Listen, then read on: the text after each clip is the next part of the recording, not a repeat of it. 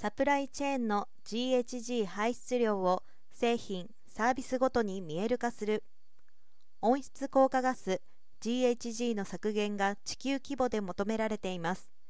現在各企業がサプライチェーン全体の GHG 排出量を算定しその削減に努めることは脱炭素社会の実現における大変重要なアクションの一つです。WBCSD が昨年11月に公表した Pathfinder Framework では GHG プロトコルスコープ3サプライチェーン排出量解説環境省の算定に利用する排出原単位を既存基準手法を活用しつつ二次データから一次データに置き換えていくことを推奨していて多くの企業がサプライヤーからの一次データ取得を始めています。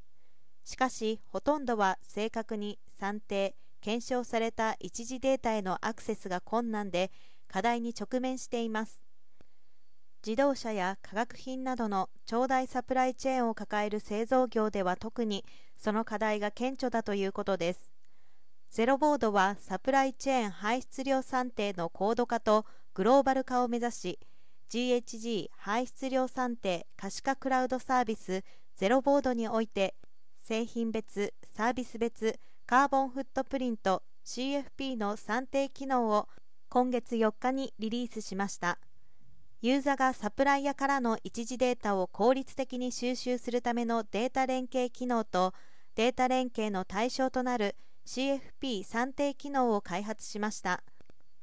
これにより従来同社コンサルタントがオフラインで支援していた CFP 算定と当該データ連携はクラウドでの提供が可能となりました。新機能の実装によりユーザーは各活動で発生する排出量を製品ごとの寄与度にて暗分し算定する方法と購入原料や部品などそれぞれの排出量を積み上げて算定する方法とを組み合わせられます。